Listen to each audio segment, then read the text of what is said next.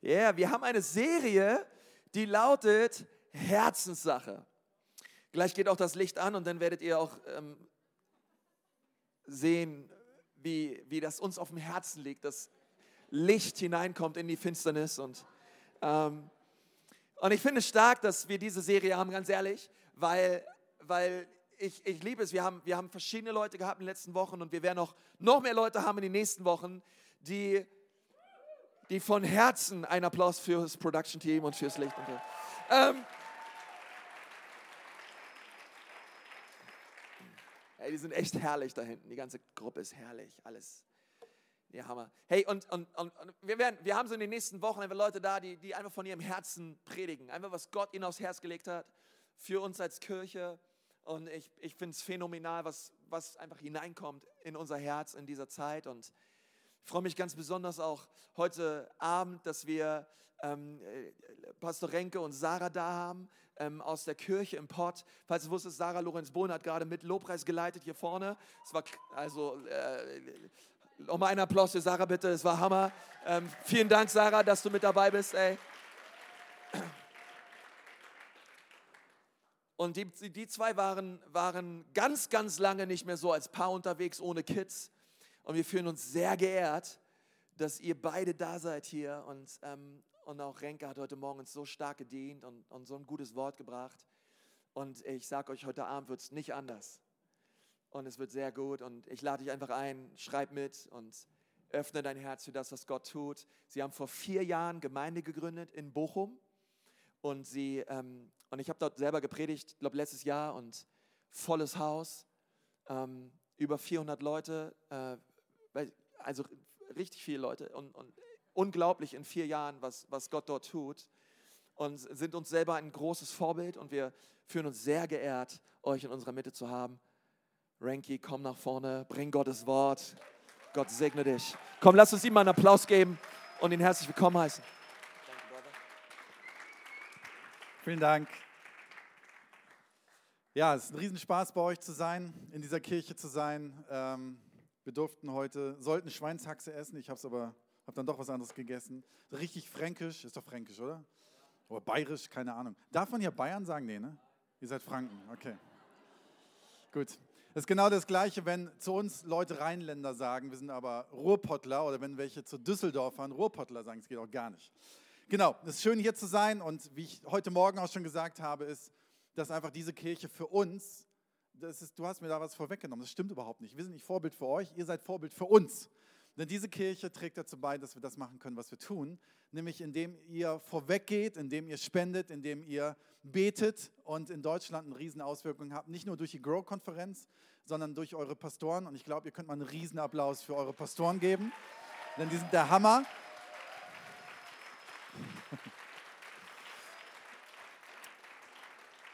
Und äh, wenn Sie demnächst Urlaub haben, betet für Sie, dass Sie die beste Zeit haben, dass Sie Gottes Segen haben, dass das dritte Kind, nein Quatsch, dass, es, äh, Sie einfach, einfach erleben, wie Gott mit Ihnen ist und ähm, das wird richtig, richtig cool. Ich habe ähm, einfach nur für euch, ich habe vorhin von gebetet in der Pause und hatte das Gefühl, ich soll die Predigt für heute Abend kippen und habe es gemacht und wird eine ganz andere Predigt predigen. Deswegen, so spontan werden wir auch keine Bibeltexte hier vorne haben. Aber ich weiß ja, ihr kennt die Bibel alle auswendig, von daher ist es völlig egal. Ähm, ich habe gehört, Ecclesia Nürnberg, die beten immer so viel und ähm, dabei kommen so viele Eindrücke und Sachen. Und deswegen seid einfach aufmerksam und schreibt mit. Hat jemand Lust, das Wort Gottes zu hören? Ist gut. Ist schön. Ich würde gerne noch beten. Ich lade euch ein, aufzustehen. Wisst ihr warum? Ich habe mal gehört, wenn man aufsteht, kriegt man eine bessere Durchblutung. Ihr dürft jetzt 30 Minuten stehen. Nein, Quatsch. Aber es ist manchmal gut, wenn man nochmal aufsteht, wenn man sich nochmal ausstreckt und sagt einfach, Jesus, ähm, ich habe eine Erwartung. Ich habe eine Erwartung. Wisst ihr was? In dem Moment, wo wir eine Erwartung haben an etwas, erwarten, empfangen wir auch etwas. Wer, wer, wer so dem Wort Gottes zuhört, das ist schwierig. Das darfst du, bist völlig eingeladen, das hier zu tun. Aber wir wollen was erwarten. Wir wollen mit offenen Händen da sein. Und ähm, vielleicht, während ich gleich bete, kannst du für dich einfach wenn du magst, völlig freiwillig die Hand heben und einfach sagen, Jesus, ich erwarte was. Ich erwarte von dir, dass du sprichst. Und ähm, ich glaube, dass Jesus hier ist. Ich glaube wirklich, dass er hier ist, dass er präsent ist und dass er Leben spricht. Okay, Jesus, ich danke dir dafür, dass wir hier sein können. Ich danke dir dafür, dass wir ähm, in deinem Haus sind. Und ich danke dir, dass du lebendig bist und dass du hier bist und dass du unser Gott bist und dass du unser König bist und dass du in unsere Herzen hineinsprichst. Danke, dass du gut bist. In Jesu Namen. Amen. Amen. Ihr dürft euch wieder hinsetzen, tatsächlich. Ich nenne diese Predigt die drei Höhlen. Höhlen. Die drei Höhlen. Es gibt hier Leute, die befinden sich in einer Höhle. Irgendwo drunter, tief drin, tief versunken. Und keine Angst, ich mache keinen Zaubertrick. Bin auf einmal weg und Konzi steht hier. Aber wisst ihr, manche Menschen verkriechen sich in einer Höhle, völlig freiwillig. Ich war mal, lange ist es her, mit ein paar Kumpels zusammen am Gardasee und wir hatten so einen Verrückten dabei, der mal sagte, ich muss in jede Höhle gehen. Und dann hat er so eine Karte irgendwo ausgebuddelt, wo versteckte Höhlen sind, die kaum einer kennt. Und dann hat er gesagt, eines Tages, wir waren eigentlich immer Mountainbike fahren, eines Tages, hey, wir gehen heute in eine Höhle. Ich so, okay, cool. Ich dachte, das ist so ein Felsen, wo man so drei Meter drunter geht, ein Feuerchen macht und wieder nach Hause geht. Und dann sagte er, ihr müsst eine Taschenlampe mitnehmen. Ich so, okay, gucken, ob wir eine Taschenlampe brauchen und hat uns alles Mögliche gesagt. Und dann sind wir so einen Berg hochgelaufen. Ich so, Alter, wo willst du denn mit uns hin? Und dann sind wir hochgelaufen und haben so Büsche zur Seite gemacht und dann war so ein Eingang und wir sind in eine Höhle hineingelaufen. Diese Höhle war zwei Kilometer tief, zumindest bis dahin, wo wir laufen konnten. Und es ging wirklich Wege hoch und runter, es wurde immer enger, es wurde wirklich stockdunkel. Und irgendwann kam eine Stelle, wo er sagte, also jetzt nur an euch alle, es ist freiwillig, was wir jetzt machen. Ich hoffe, es ist alles freiwillig, was wir hier machen. Er sagte, pass auf, jetzt kommt der sogenannte Siphon. So, wie bitte? Ein Siphon kenne ich aus dem Badezimmer. Das ist so dieses Ding, was wie so eine Ente da unten sich dreht, damit es nicht stinkt. Und er sagte, genau so wird jetzt dieser, diese Höhle einen kleinen Moment weitergehen. Wir müssen in sowas rein, wo sich der Rücken kurz durchbiegt, weil man auf der anderen Seite so wieder raus muss. Und der Punkt ist, es kann sehr eng sein, es kann auch sein, dass dahinter alles verschüttet ist und so weiter. Und ich so, wow, jetzt geht's aber los. Und irgendwie war der Gruppendruck so groß und man macht ja alles, was die Gruppe macht und wir sind einfach mit. Und ich bin durch dieses, diesen Siphon durchgekrabbelt und wir sind dann noch weiter und weiter, bis es wirklich nicht mehr ging. Und dann sagt er, jetzt wird es spannend, wenn wir zurückgehen, ob der Siphon noch auf ist. So, wow. Hast du einen Plan B? Nee, Handy funktioniert hier ganz sicher nicht, aber es wird schon. Gut, dann sind wir zurück und es ist jetzt nicht die Story, die vielleicht ihr erwartet, es war verschüttet und Jesus hat uns gerettet und kam mit dem Bagger rein und was auch immer. Der Siphon war völlig unspektakulär, einfach offen. Wir waren froh, auf der anderen Seite wieder rauszukommen. Aber da war das Ende noch nicht der Höhle. Und dann sind wir, haben wir irgendwann mal so einen Stopp gemacht in so einem kleinen Raum und dann hat er gesagt, lass mal das Licht ausmachen. Dann haben wir das Licht ausgemacht, hat gesagt, jetzt seid mal wirklich mucksmäuschen still.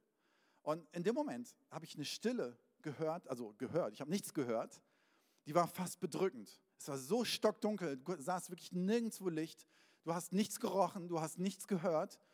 So, und dann haben wir uns irgendwann wieder aufgemacht, haben die Lampen ausgemacht, angemacht und sind Richtung Ausgang gelaufen. Und eine Sache, die ich da festgestellt habe, ist, die ich teilen möchte und wo ich gleich mehr drüber reden möchte, ist der Geruch. Der Geruch, das Gefühl, das Gefühl rauszukommen. Das Empfinden, es wird langsam, ganz langsam merkst du, was ist mit meiner Nase los? Ich habe sowas Schönes noch nie gerochen. Wir waren stundenlang in diesem Ding drin. Auf einmal habe ich das Gefühl, in mir drin prickelt alles. Es wurde hell und du hast die Wärme wieder gespürt. Und du kamst irgendwann raus, dort am Gardasee in Italien, sahst die Sonne, hast durchgeatmet und hast gefühlt, das ist, das ist Freiheit. Und wisst ihr was? Ich habe aus diesem Erlebnis und aus diesem Bild ist meine Vision entstanden, Kirche zu bauen. Denn der Punkt ist, was mir aufgefallen ist, dass so viele Menschen in einer Höhle sind. Emotional, körperlich, von ihrer Vision, von ihrem Blick, von ihren Träumen, von ihrer Perspektive. Und das Schlimme ist, dass viele nicht wissen, wo der Ausgang ist. Viele laufen sogar in die falsche Richtung. Viele, vielen geht der Ausgang verschüttet. Und meine Vision von Kirche, und ich vermute, Pastor Konstantin teilt diese, diese Vision. Wir haben zumindest sehr viel darüber gesprochen vor dem Auto. Es ist so. Wenn nicht, dann wird es jetzt so. Nein. Aber stell dir, stell dir, stell dir eine Kirche vor, die sagt, wir gehen nicht in eine Höhle, um Lagerfeuer zu machen und drumherum zu tanzen und Kumbaya, my Lord zu singen, sondern wir gehen in eine Höhle, um Menschen zu sagen, komm mit, komm mit, ich kenne den Ausgang. Komm mit, ich trag dich. Komm mit, ich gebe dir Verpflegung für unterwegs und was zu trinken. Komm mit, ich habe den Ausgang schon entdeckt und ich erzähle dir, wenn du mitkommst zu Ecclesia, wenn du mitkommst zu Jesus, das riecht würzig, das schmeckt nach Freiheit, es wird warm, es wird Sonne, es wird wunderschön und du wirst eine Welt entdecken, die hast du vorher noch nie gesehen. Wisst ihr, das ist doch ein Traum von Kirche, oder? Und stell dir vor, in dieser Höhle kommen alle Gaben vor. Wisst ihr, welche Gaben vorkommen? Es muss welche mit der Gitarre geben. Ami, du, ich muss es geben. Du musst singen. Du musst so lange singen, bis die Leute wieder aufstehen und Lust haben zu laufen. Es muss die Leute geben, die applaudieren und sagen, komm, du schaffst es. Es muss die Leute geben, die sagen, ich habe Verbandszeug, du kannst nicht alleine gehen, ich helfe dir, dich zu verbinden. Es muss die Leute geben, die sagen, du kannst auch nicht nach, nach Verbindung laufen, ich, ich trage dich. Es muss Leute geben, die die Verpflegung und guten Kaffee bringen. Es muss Leute geben, die mit der Taschenlampe leuchten und ermutigen, die deren Taschen tragen, die deren Last tragen. Es muss Leute geben, die helfen, die Kinder zu nehmen und hochzunehmen und zu Jesus zu bringen. Deswegen gibt es eine Kidsarbeit. Das ist der Traum von Kirche. Und wenn du keine Ahnung hast und wenn du vielleicht manchmal ernüchtert bist, warum machen wir das hier eigentlich alles? Oder denkst, ich komme hier in diese Kirche, was soll das eigentlich im Hotel? Wisst ihr was? Das ist eine Rettungsstation. Das ist kein Hotel, das ist eine Rettungsstation. Das ist ein Ort, wo Menschen hochgehoben werden Richtung Ausgang. Und ich möchte dich einladen, ob du Christ bist oder nicht Christ bist. Suche diesen Ausgang. Suche diesen Ausgang. Und ich habe heute Morgen in der ersten Predigt ein Beispiel gemacht. Stell dir vor, ähm, stell dir vor, ich fang, spiele Fang mit meinen Kindern zu Hause. Und ähm, meine älteste Tochter ist vier, meine jüngste Tochter ist zwei. Und die älteste Tochter, die liebt es, mit mir Fang zu spielen und Verstecken zu spielen. Und dann gehen wir ins Haus und, und äh, sie sagt so, ey, ich zähle bis zehn und dann laufe ich los. Papa, da musst du mich fangen. Und das Witzige ist, sie versteckt sich immer an der gleichen Stelle und denkt immer, ich merke es nicht. Und dann rennt sie los und versteckt sich hinterm Sofa und dann irgendwann, Papa, du darfst kommen. Und dann gehe ich los und weiß natürlich, wo sie hingelaufen ist, weil sie so laut war und alles umgestoßen hat dabei. Und dann laufe ich ins Wohnzimmer, gucke kurz, ja, das Bein guckt unterm Sofa durch, natürlich, da liegt sie, aber dann gehe ich bewusst nochmal aufs Klo, mache den Klodeckel hoch und dann gehe ich nochmal in die Dusche und rattle da dran, Ami, bist du hier? Und, und mache alles Mögliche und sage, ich finde ihn nicht und das ist so schwer und sie freut sich unterm Sofa. Und irgendwann gehe ich hin und sage, da bist du! Und sie freut sich so unfassbar gefunden zu werden. So, und dann geht das Ganze umgekehrt.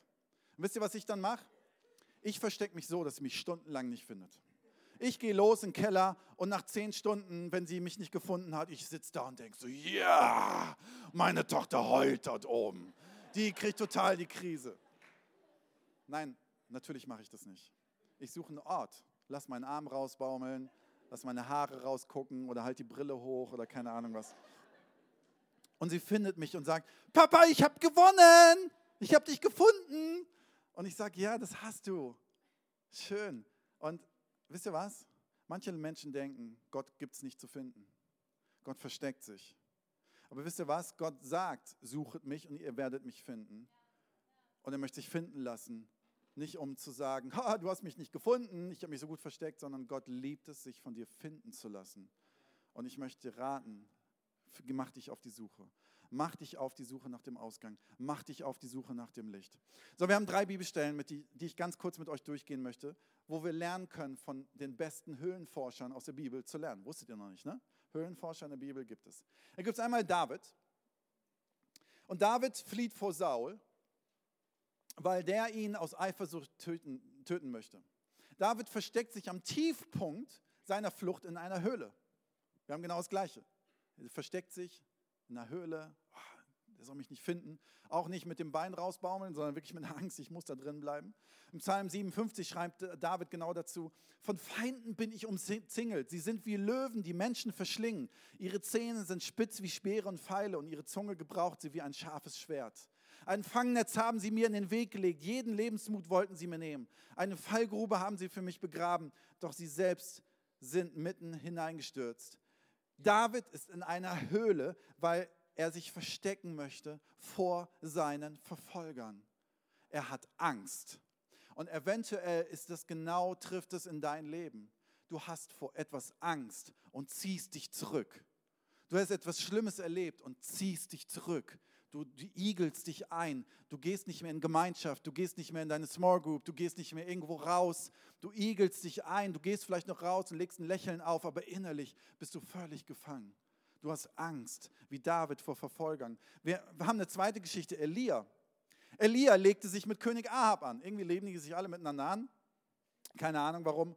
Er gibt ihm die Schuld für die Dürre, die aufkam, also dem Propheten Elia. Und Elia schlägt vor, dass sie eine Probe machen, die zwischen ihm und seinem Gott und dem Gott der Baals Propheten stattfindet. Und dann geht es darum, das Feuer soll ein Stier verbrennen, was vom Himmel kommt. Und Elia übertreibt es sogar noch und schüttet noch Wasser drauf und sagt so, ich zeige, dass mein Gott viel größer ist. Und genau das passiert. Dieser Stier wird verbrannt und daraufhin sterben viele Menschen und viele Propheten und alles Mögliche. Und Elia muss fliehen. Er muss abhauen vor König Ahab und er flieht nach Juda in die Wildnis und verkriecht sich in einer Höhle. Er verkriecht sich in einer Höhle. Lesen wir in 1. Könige 19. Und er ging dort in eine Höhle hinein und blieb dort über Nacht. Und siehe, das Wort des Herrn kam zu ihm und er sprach zu ihm, was willst du hier, Elia? Er sprach, ich habe heftig geeifert für dich, Jesus. Ich habe für dich, Gott, so viel gemacht. Für dich, Gott, der Herr der Herrscharen, denn die Kinder Israels haben deinen Bund verlassen und deine Altäre niedergerissen und deine Propheten mit dem Schwert umgebracht. Und ich alleine bin übrig geblieben und sie trachten auch noch nach meinem Leben. Und er geht in eine Höhle, weil er völlig erschöpft und deprimiert ist von seinem Auftrag. Und vielleicht betrifft das dich, dass du merkst, du ziehst dich zurück in eine Höhle. Du ziehst dich zurück, weil du absolut erschöpft bist. Du bist total erschöpft vom Leben. Du bist erschöpft von deiner Familie, du bist erschöpft von deinem Beruf, du bist erschöpft von den Anforderungen, du bist erschöpft von dem, was du denkst, was andere Leute von dir erwarten. Du bist erschöpft, weil du läufst und läufst und läufst und das Gefühl hast, es geht nur rückwärts. Du bist erschöpft und deprimiert und du ziehst dich zurück und suchst diesen Schutz. Der dritte Höllenforscher, von dem wir lernen, ist kein besserer als Jesus Christus selber. Und zwar ging er natürlich irgendwann in eine Höhle, wo er gestorben ist, wo er begraben wurde. Aber wir haben vorher eine Situation, die ich als Höhle bezeichnen würde. Jesus war deprimiert und floh in einen Garten. Er floh an einen Ort, wo er hingegangen ist, um alleine mit Gott Zeit zu haben. Und in Matthäus 26, Vers 36 steht, Jesus kam nur mit seinen Jüngern an eine Stelle am Ölberg, die Gethsemane genannt wird. Dort sagte er zu ihnen, setzt euch hier hin und wartet. Ich gehe noch ein Stück weiter, um zu beten. Petrus jedoch und die beiden Söhne des Zebedeus nahm er mit. Und jetzt kommt's. Traurigkeit und Angst wollten ihn überwältigen. Und er sagte zu ihnen, meine Seele ist zu Tode betrübt. Und dann kommt wenig später dieser Satz, Vater, Vater, lass den Kelch an mir vorüberziehen. Ich weiß, was mir bevorsteht. Ich weiß, dass Menschen mich gefangen nehmen wollen. Ich weiß, dass Menschen sagen, ich bin nicht dein Sohn. Das verletzt mich auch tief in drin, weil ich das so sehr weiß und diese Menschen so sehr liebe.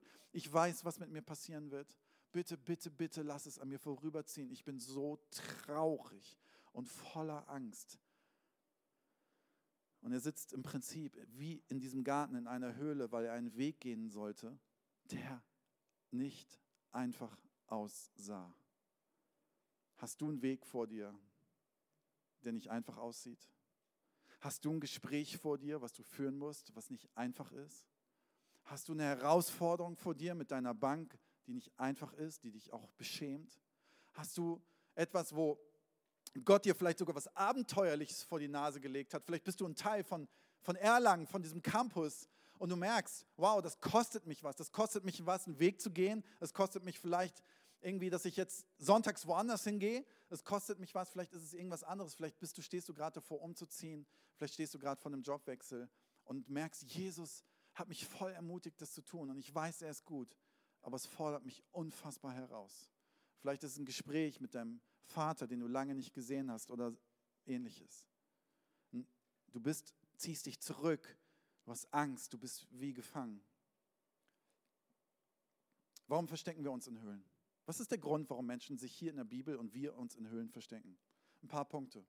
Hö die Höhle ist ein Ort des Selbst, der Selbstbestimmung. Ich selber bestimme, dass ich mich zurückziehe und dass keiner mehr an mich ran darf. Der nächste Punkt ist, es ist ein Ort, wo ich mich geschützt fühle. Ich habe das Gefühl, hier ist, was, hier, ist, hier ist was um mich herum, wo mich keiner mehr, keiner mehr mir was anhaben kann. Es ist ein Versteck vor irgendwas. Jemand weiß nicht, dass ich da bin. Und das ist gut so, weil ich will es nicht, dass die anderen wissen, dass ich da bin. Du denkst, es ist ein Ort, wo ich mal endlich zur Ruhe komme und Luft holen kann. Und manche freuen sich sogar, dass es ein Ort zum Sterben ist. Und die Frage ist, warum du vielleicht in einer Höhle sitzt. Ich weiß nicht, ich, ich hatte sehr stark den Eindruck, als ich vorhin meine Predigt geswitcht habe, dass hier Leute sitzen, die brauchen genau diese Botschaft. Aber ich möchte dir Folgendes sagen. Der Schein trügt. Der Schein trügt. Der Schein dessen, was ich eben gesagt habe, ist eigentlich genau umgekehrt. In Wirklichkeit ist die Höhle ein Ort der Dunkelheit, nicht des Lichts. Es ist kein schöner Ort. Es ist ein Ort des Kampfes, wo du sitzt und mit dir selber kämpfst. Es ist ein Ort der Angst. Wer wird reinkommen? Wenn jemand reinkommt, stehe ich mit dem Rücken an der Wand. Ich habe keine Chance zu fliehen. Es ist in Wirklichkeit ein Ort der Sackgasse. Es ist ein Ort nicht der guten Luft zum Luftholen, sondern der absolut schlechten Luft. Es ist ein Ort, wo du dich zurückziehst und immer einsamer wirst. Es ist ein Ort, an dem dir irgendwann die Luft ausbleibt und wegbleibt. Das Gute ist, wir haben drei Sachen, drei Geschichten, wo wir Höhlenexperten in unserer, in unserer Bibel haben und von diesen Experten können wir lernen. Und falls du mitschreiben möchtest, es wird nicht hier stehen, aber vielleicht schreib es einfach mit. Mein erster Punkt ist, treffe in der Höhle eine weise Entscheidung. Treffe in der Höhle eine weise Entscheidung. Wir haben die Geschichte in 1 Samuel 24, bei der ganzen Geschichte mit David, dass er in dieser Höhle sitzt und auf einmal kommt Saul. Sie merken, Saul kommt und alle, oh, Saul kommt und es wird gefährlich. Und Saul geht aber nicht wirklich in die Höhle, um David zu suchen, weil er gar nicht weiß, dass er da drin ist. Saul kommt an den Eingang der Höhle und es heißt dort, und als zu den Schafherden am Weg kam, war dort eine Höhle. Und Saul ging hinein, um seine Füße zu bedecken. Liebe Freunde, meine Füße zu bedecken in der Bibel heißt folgendes. Jetzt glaubt es mir, in einer Elbefelder, in einer Elbefelder Übersetzung, die ich zu Hause habe, steht ganz unten klein geschrieben, und er pisste. Es steht wirklich in dem Wort Gottes. Ist wahr. Und er pisste. Die Füße bedecken heißt, er nahm sein Gewand und nahm sein Gewand runter und das bedeckte dann die Füße und er pinkelte. Es ist so. Der musste mal. Und wisst ihr was? Wenn du in der Höhle sitzt und dein Feind, dein Problem kommt und lässt die Hose vor dir runter, ist es eigentlich der Moment, wo du dein Feind mal so richtig eingeben kannst. Aber David, von David lernen wir, treffe in der Höhle weise Entscheidungen. Und David war, war, war sehr helle. Er war sehr klar, er war sehr geistgeleitet. Wisst ihr, was er gemacht hat? Also ich will gar nicht wissen, wie das Ganze aussah. Aber er ist hingegangen und hat ein bisschen was von seinem Gewand abgeschnitten von Zipfel und ist wieder reingegangen. Und alle Soldaten um David herum, rundherum haben gesagt, was machst du da? Hallo, das ist die Chance, töte ihn. Ein besserer Moment als auf dem Klo geht nicht. Der, hat, der kriegt das gar nicht mit. Und David sagt, nein, das mache ich nicht. Was maße ich mir an? Was maße ich mir an? Von meinem König, egal wie lange er mich verfolgt, egal wie er mich hasst, ich werde meinen König ehren und ich werde ihn nicht umbringen. Und es ist eine absolut weise Entscheidung. Denn was wir später in dieser ganzen Bibelstelle lesen, ist, dass David zu Saul geht und ihm entgegengeht und diesen, diesen Zipfel zeigt. Und Saul ganz genau weiß, David hat gerade mein Leben verschont. David hat gerade in einer beschämenden Situation es nicht ausgenutzt. Und Saul sagt zu David in diesem Moment, dass du das gemacht hast, zeigt Größe. Es zeigt Größe. Und letztendlich wurde es für David, kam es nur gut bei raus. Er hat eine weise Entscheidung gefällt. Was für weise Entscheidung fällst du in der Höhle? Entscheidest du aus Rache? Entscheidest du, weil du denkst, du musst mal jetzt selber Gerechtigkeit schaffen? Oder entscheidest du Dinge aus der Weisheit Gottes? Aus der Weisheit Gottes. Welche Entscheidung fällst du für deinen Partner? Und auch hier, es gibt so viele Menschen, die entscheiden an dieser Stelle nicht weise. Und ich möchte es dir einfach sagen, den Partner, den du für dein Leben wählst, entscheidet die Zukunft deines Lebens. Oder andersrum gesagt, zeig mir deinen Partner und ich zeige dir deine Zukunft. Es ist wirklich so, denn mit dem du dein Leben teilst, mit dem du dein Leben wählst, mit dem wirst du auch das Leben prägen. Und dementsprechend wird das Leben auch laufen. Und treffe weise Entscheidungen im Zusammenleben. Wie schnell zieht man zusammen oder auch nicht. Treffe weise Entscheidungen in deiner Gesundheit. Manche Menschen denken ja, ach, hier der alte Laden, so wie beim Auto. Im Auto, äh, nee, beim, eben nicht beim Auto. Beim Auto, wenn ich beim Auto was Falsches tank, dann äh, fährt er nicht mehr. Und zwar keine paar Kilometer. Wir denken aber, wir können an uns reinschütten, was wir wollen. Und es wird schon irgendwie funktionieren. Ach, der wird schon 80, der Körper. Schütten wir mal alles Mögliche rein, machen wir alles Mögliche damit. Was für weise Entscheidungen fällst du mit deiner Gesundheit, mit deinem Geld? Und was für weise Entscheidungen fällst du, gerade wenn du in der Höhle bist? Welche Gemeinschaft dich prägen darf? Die Entscheidung über deinen Partner und über deine Kirche, würde ich behaupten, sind mit die Entscheidungen, die du zu Gott fällst, die wichtigsten deines Lebens. Mit welchen Menschen, wo bist du gepflanzt, wo blühst du auf? In welchem Haus kannst du am allerbesten diese Höhlenmission gehen und anderen Menschen den Ausgang zeigen? Wo ist der Ort, wo du wirklich wachsen kannst, wo du merkst, dort findest du Freunde, dort, dort wird dein Glauben gestärkt? Das Problem ist, wir entscheiden oft viel zu schnell und nicht weise. Und einfach überleg dir, was für Entscheidungen in deinem Leben fällt. Das Zweite, was wir lernen können von unseren Höhlenforschern aus der Bibel, gehe einen mutigen Schritt aus deiner Höhle. Gehe einen mutigen Schritt aus deiner Höhle, ist mein zweiter Punkt. Und du wirst Gottes Führung und Versorgung erfahren. Gehe einen mutigen Schritt aus der Höhle und du wirst Gottes Führung und Versorgung erfahren. Elia, der auf dem Berg war, hat in dieser Höhle, wo er sich zurückgezogen hat, ein Gespräch mit Gott gehabt. Und er hat gesagt, und Gott sprach zu ihm in 1. Könige 19, er sprach zu ihm, komm heraus, tritt auf den Berg vor den Herrn. Und er trat heraus und hat gesagt, okay, ich wage mich rauszutreten und wollte Gott erleben. Und dann kam Gott auf eine Art und Weise an ihm vorbei, wie er gedacht hat, okay, der wird wahrscheinlich in einem Erdbeben sein und er wird in einem Sturm sein und im Wind sein. Und auf einmal begegnete Gott ihn ihm in einem Säuseln, in einer Wohltat, in einer Art und Weise, wie er niemals damit gerechnet hat. Und ich möchte dir sagen, wenn du aus irgendeinem Grund, aus Angst, aus Depression, aus, aus, aus Verletzung, aus Erschöpfung in einer Höhle sitzt, trete heraus und erwarte Gott. Trete heraus und öffne dich. Wage es, Gott zu begegnen, außerhalb deines Schutzraumes denn er wird dir begegnen auf eine Art und Weise, wie du es vielleicht nicht damit gerechnet hast. Das Leben besteht aus vielen mutigen Entscheidungen, der konkreten Schritte, die in konkreten Schritten münden. Das Problem ist, viele bleiben in diesem Höhlenstatus und sie wollen nicht geboren werden. Ist es okay, wenn ich fünf Minuten überziehe? Alles gut. Nicht, dass ich gerade hier gleich von der Bühne geholt werde. Eine kleine Story. diese Story stimmt nicht. Sie ist ausgedacht. Ist eine andere als heute Morgen, aber sie ist genial.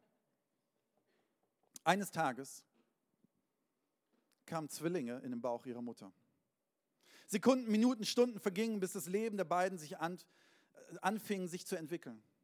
So langsam entfachte das Leben jedes kleines Gehirns und bekam ihre Form. Mit der Entwicklung ihres Gehirns kamen Embryos und Embryonen zu, äh, Emotionen und Embryos sowieso. Und Wahrnehmung. Wahrnehmung über die Umgebung und sich gegenseitig. Sie fanden heraus, dass das Leben gut war. In diesem Bauch. Und sie lachten und fanden ihr Leben absolut geil. Darf ich hier geil sagen? Sorry. Einer sagte zu dem anderen, einer sagte in dem Bauch zu dem anderen, wir können echt glücklich sein, gezeugt worden zu sein und in diesem wunderbaren Bauch zu leben. Der andere sagte, gesegnet sei unsere Mutter, die uns Leben gab. Jeder der beiden Zwillinge wuchs weiter, ihre Arme, ihre Beine, ihre Finger bekamen eine Form. Sie nahmen so langsam ihre Welt, kleine Welt ein. Und sie fanden heraus, dass es dort auch eine Nabelschnur gab, an der man ziehen konnte, aber die einem auch half zu leben. Sie sangen, sie sangen Lieder. Wie großartig ist die Liebe unseres Gottes. wie großartig ist die Liebe unserer Mutter, dass sie alles mit uns teilt und uns Leben gibt. Wochen, tatsächlich Monate vergingen und sie sahen immer mehr Veränderungen an sich und an dem anderen. Und sie fanden es gut. Wir verändern uns, sagte der eine. Was bedeutet das? Es meint, sagte der andere, dass wir der Geburt immer näher kommen. Eine große Ruhe kehrte ein, denn sie hatten vor der Geburt Angst. Denn sie wussten, dass sie ihre wunderbare Welt verlassen müssen. Der eine sagte, würde es nach mir gehen, ich würde hier für immer bleiben. Aber wir müssen geboren werden, sagte der andere. Alle anderen haben es doch auch erlebt. Tatsächlich gab es im Bauch der Mutter Beweise, dass es vor ihnen dort schon mal Leben gab. Und ich glaube, dass es ein Leben nach der Geburt gibt. Denkst du nicht auch? Sagt der andere, wie kann es denn Leben nach der Geburt geben? Hast du jemals zu jemandem gesprochen, der geboren wurde? Hat jemals jemand nach der Geburt den Bauch wieder betreten und beschrieben, wie eine Geburt ist? Nein. Während er sprach, wurde er sehr traurig und jammerte weiter. Wenn unsere Sinne und unser Ziel, wenn unser Sinn und Ziel es ist, in diesem Bauch zu wachsen, um in einer Geburt zu enden, dann ist das Leben so sinnlos. Er riss die Nabelschnur an sich, an seine Brust, völlig theatralisch. Und wenn das Leben so absurd ist, dann kann es wirklich keine Mutter geben. Aber da ist eine Mutter, protestierte der andere. Wer hätte uns sonst Nahrung gegeben? Wer hätte sonst diese wunderbare Welt für uns erschaffen? Wir bekommen unsere Nahrung von der Nabelschnur und unsere Welt war schon immer da, sagte der andere. Es gibt keine Mutter. Und wenn es eine Mutter geben sollte, wo ist sie denn? Hast du sie jemals gesehen? Hat sie jemals zu dir gesprochen? Nein, wir haben die Mutter erfunden, als wir jung waren, weil wir einen Sinn gesucht haben. Es ließ uns glücklich und sicher fühlen. Während der eine noch an diesem frustrierten Gedanken festhielt, vertraute der anderen voll seiner Mutter. Stunden, Tage, Wochen kamen und dann war es soweit. Sie wurden geboren, schrien, als sie auf die andere Welt, die Seite der Welt kamen. Sie öffneten ihre Augen, sahen ein Leben nach der Geburt für das erste Mal in ihrem Leben. Was sie sahen, was sie sahen, waren die wunderschönen Augen ihrer Mutter. Sie waren zu Hause. In 1. Korinther 2, Vers 9 heißt es, das, mit diesem Bibelvers möchte ich gleich auch abschließen. Es heißt ja in der Schrift, kein Auge hat je gesehen, kein Ohr hat je gehört und kein Mensch konnte sich jemals auch nur vorstellen, was Gott für die bereithält, die ihn lieben. Es gibt ein Leben außerhalb dessen, was du dir vorstellen kannst. Es gibt ein Leben außerhalb deiner Höhle. Es gibt ein Leben außerhalb dessen, was wir sehen, auch wenn wir gestorben sind. Du weißt vieles erst, wenn du Jesus folgst. Du weißt vieles erst, wenn du ihn siehst. Du weißt vieles erst, wenn du den Schutz deiner Selbstbestimmung aufgibst. Du weißt vieles erst, wenn du deine Zweifel an die Seite legst und sagst, Jesus, ich trete aus der Höhle, ich gehe heraus, ich gehe aus meinem Schutz und ich möchte erleben, dass du auf der anderen Seite bist. Ich möchte an dich glauben. Ich möchte anfangen zu glauben, dass du, wenn ich raustrete, mit einem sanften Säuseln mich umgibst. Ich glaube, dass du mein Schutz bist. Ich möchte weise Entscheidungen fällen. Und ich möchte hinter dir herlaufen, egal wie krass es ist. Sarah und ich, und das ist mein dritter Punkt, laufe hinter Jesus her, egal wie krass es ist. Die Band kann gleich schon nach vorne kommen. Sarah und ich, heute Morgen habe ich schon ein bisschen was davon erzählt, als wir angefangen haben, den Weg zu gehen mit Jesus, zu sagen, wir wollen eine Gemeinde gründen, war es ungefähr das Krasseste, was ich mir vorstellen kann. Es gab eine Woche, wo wir einen alten Wohnort, das war ganz am Anfang dieses ganzen Weges, der dann sehr kompliziert wurde, aber wir sind, haben angefangen, gestartet unseren Weg, indem wir alle unsere Möbel eingelagert haben, an einen Ort gezogen sind, wo wir keine Wohnung hatten und in der gleichen Woche ein Kind verloren haben. Wisst ihr, eine Situation, wo, sich, wo man sich in eine Höhle verkriechen kann und sagen kann, Jesus, sag mal, hast du sie nicht mehr alle? Hast du nicht versprochen, du hast eine Zukunft und ein Leben für uns? Jetzt bin ich beim Arbeitsamt gemeldet, habe kein Geld, meine Möbel sind eingelagert, mein Baby ist gestorben. Was hast du mit uns vor? Und wisst ihr, was ich erfahren habe? Dass Gott immer noch gut war. Wisst ihr, was ich erfahren habe? Ich darf nicht mich in eine Höhle verkriechen, in eine Frustration, in eine Angst, in eine Depression, sondern jetzt erst recht haben wir gesagt, Jesus, jetzt erst recht wollen wir vorwärts gehen. Jetzt erst recht wollen wir dir vertrauen. Jetzt erst recht wollen wir 100% deinen Weg gehen. Jetzt erst recht wollen wir das tun, was du für uns vorbereitet hast. Denn wir wissen, dass deine Wege gut sind. Wir wissen, dass deine Berufung nicht umsonst ist. Wir werden uns nicht verkriechen in unserem Schutz. Wir werden uns nicht aufs Sofa setzen setzen. Wir werden nicht dorthin gehen, wo viele Christen leider sitzen, frustriert und frustriert über das, was vielleicht andere Menschen ihnen angetan haben und sagen, ich mache da nicht mehr mit. Und ich möchte dir raten, ich möchte dir raten, verlass die Höhle, trau dich einen Schritt und komm heraus. Komm aus der Höhle schreib deinen Namen auf eine Kontaktkarte, um Teil dieser Kirche zu werden. Vielleicht ist das deine Höhle.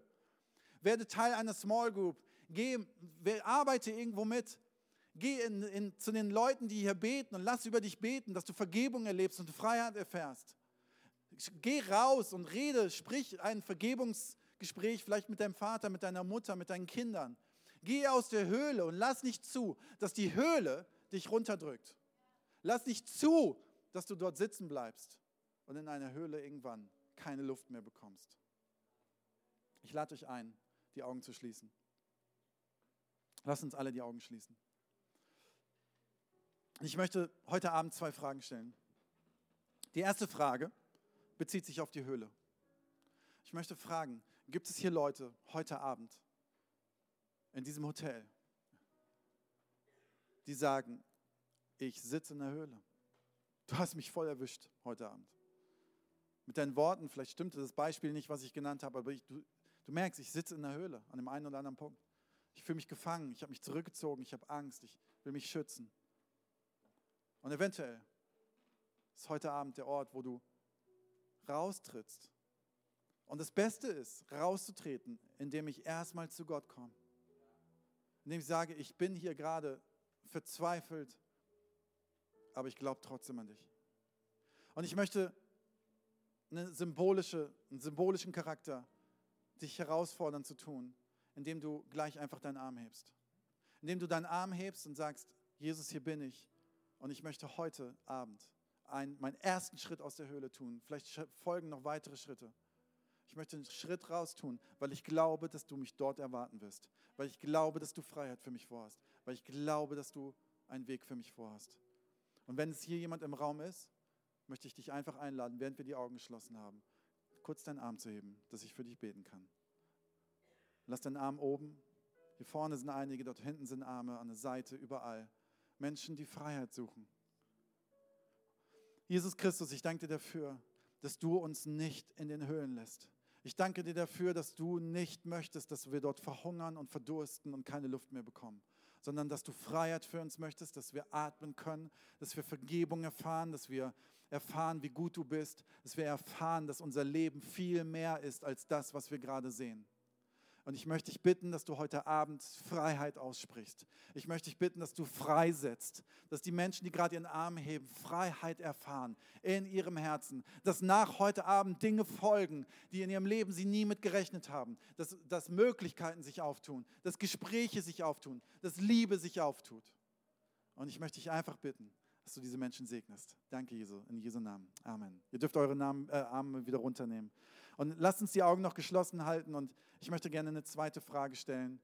Lasst uns die Augen geschlossen haben, um ein bisschen Privatsphäre zu haben. Bist du heute hier und merkst, du bist das erste Mal heute in der Kirche oder das zweite, dritte, vierte Mal, aber du bist relativ frisch dabei.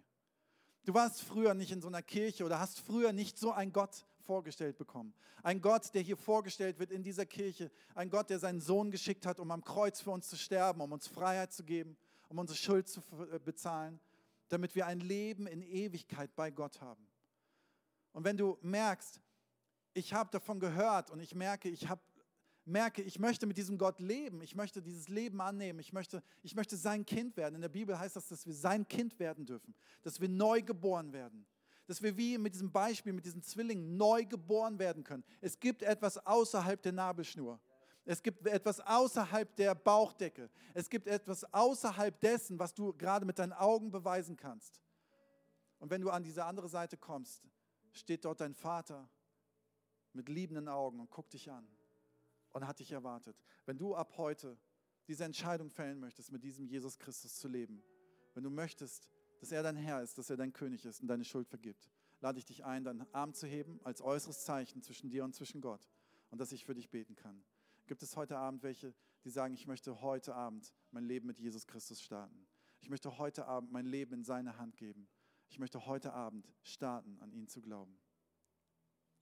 Und danke für die Arme, die oben sind und haltet die Arme kurz weiter oben und wer sich noch melden möchte, kann es gerne tun. Jesus, ich danke dir für jeden, der sich gerade meldet. Ich danke für die Menschen, die gerade von der Finsternis ins Licht kommen. Für die Menschen, die gerade nach Hause kommen, zu dir. Und ich danke dir dafür, dass du sie mit offenen Armen erwartest, dass du sie liebst, egal wie ihre Vergangenheit war, egal wie viel Schuld sie gehabt haben, egal was sie getan haben, dass du sie liebst, dass du barmherzig bist und dass du sagst, endlich bist du da. Danke, mein Kind, dass du auf mich zugekommen bist. Ich möchte ab heute mit dir leben. Ich möchte ab heute, dass du mir folgst. Und ich danke dir dafür, dass du Schuld vergibst und dass Menschen bis in Ewigkeit leben können. In Jesu Namen. Amen.